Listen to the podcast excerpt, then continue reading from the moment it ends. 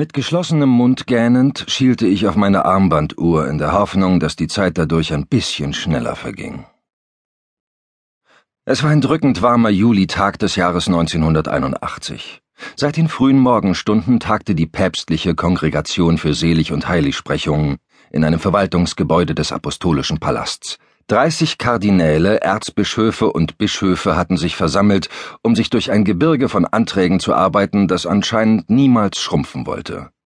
Während ich meine Blicke an den schmucklosen Wänden des Konferenzraums entlangschweifen ließ, damit mir die Augen nicht zufielen oder die Fliegen auf den Kuchenstücken zählte, die brave Nonnen seiner Heiligkeit uns zur Stärkung aufgetischt hatten, folgte ich mit halbem Ohr der Verlesung der Fälle, über die wir zu beratschlagen hatten. Die Sitzungen der Kongregation für Selig- und Heiligsprechung, an denen ich als Prokurator des Heiligen Stuhls und Lizenziat des kanonischen Rechts regelmäßig teilzunehmen hatte, waren für mich ein Beweis, dass der Teufel seine Opfer nicht nur körperlich durch Feuer und Schwefel quält, sondern mehr noch durch das Folterinstrument des Geistes, die Langeweile. Wie oft hatte ich das alles schon gehört. Diese immer und immer wieder gleichen Geschichten, aus denen ein lächerlicher, unaufgeklärter, längst überholter Kinderglaube sprach. Hier eine Bilokation, dort eine Wunderheilung, als würde es auf der Welt von Heiligen und Märtyrern nur so wimmeln. Dabei war mir in all den Jahren meiner Tätigkeit kein einziges wirkliches Wunder untergekommen, trotz mannigfach erfolgter Selig- und Heiligsprechungen, ohne die offenbar die katholische Geistlichkeit immer noch nicht auskommen zu können glaubte. Wann würde meine Kirche endlich die Kraft finden, auf diesen Mummenschanz zu verzichten? Da wurden plötzlich die Stimmen am Tisch lauter. Dieser Papst soll selig gesprochen werden, ein Mann, der sich der Hurerei des Mordes und sogar der Zauberei schuldig gemacht hat? Ja, ich bitte den Heiligen Stuhl offiziell zu erklären, dass Benedikt IX. Vulgo Theophilo di Tuscolo in die himmlische Glorie eingegangen ist und öffentliche Verehrung verdient. Das ist unerhört, da können wir ja gleich Satan selbst selig sprechen. Als hätte der Heilige Geist einen Funken in meiner Seele entfacht, erwachte ich aus meinem Dämmerzustand. Hatte ich richtig gehört?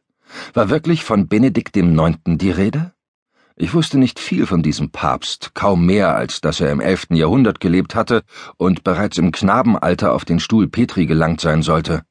Doch das wenige, was von ihm überliefert war, sprach ganz und gar nicht dafür, ihn der Schar der Seligen zuzuordnen. Dieser unwürdige Stellvertreter Christi stand vielmehr im Ruf, so lasterhaft wie Caligula und so lüstern wie ein türkischer Sultan gewesen zu sein. Ein der Hölle entwichener Dämon, der sich die Tiara aufgesetzt hatte, um als Papst verkleidet den Mächten des Bösen zum Triumph zu verhelfen.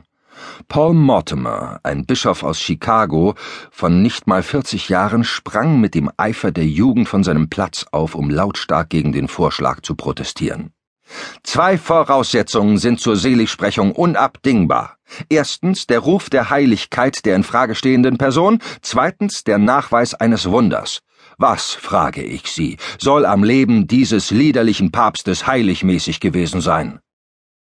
Chiao Ching, der taiwanesische Kurienkardinal, der diesen überaus merkwürdigen Antrag auf Eröffnung eines apostolischen Prozesses gestellt hatte, setzte mit feinem Lächeln und leiser singender Stimme zur Gegenrede an. Ich verstehe Ihre Bedenken durchaus, Bischof Mortimer. Doch hat der Kirchenvater Augustinus uns nicht gelehrt, nur wer den Stachel der Sünde in seinem Fleische spüre und der Versuchung dennoch widerstehe, der könne der Seligkeit teilhaftig werden? Ja, Benedikt IX. kannte die Sünde, vielleicht inniger und schmerzlicher als alle anderen Päpste und Heilige vor oder nach ihm.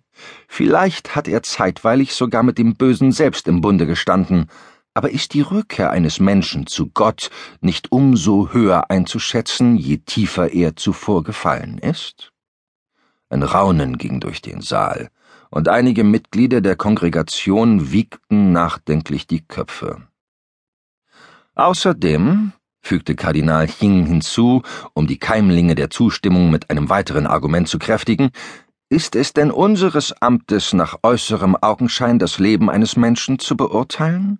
Sollten wir uns nicht vielmehr bemühen, seine Taten auch als Manifestationen der göttlichen Vorsehung zu begreifen, vergessen wir nicht.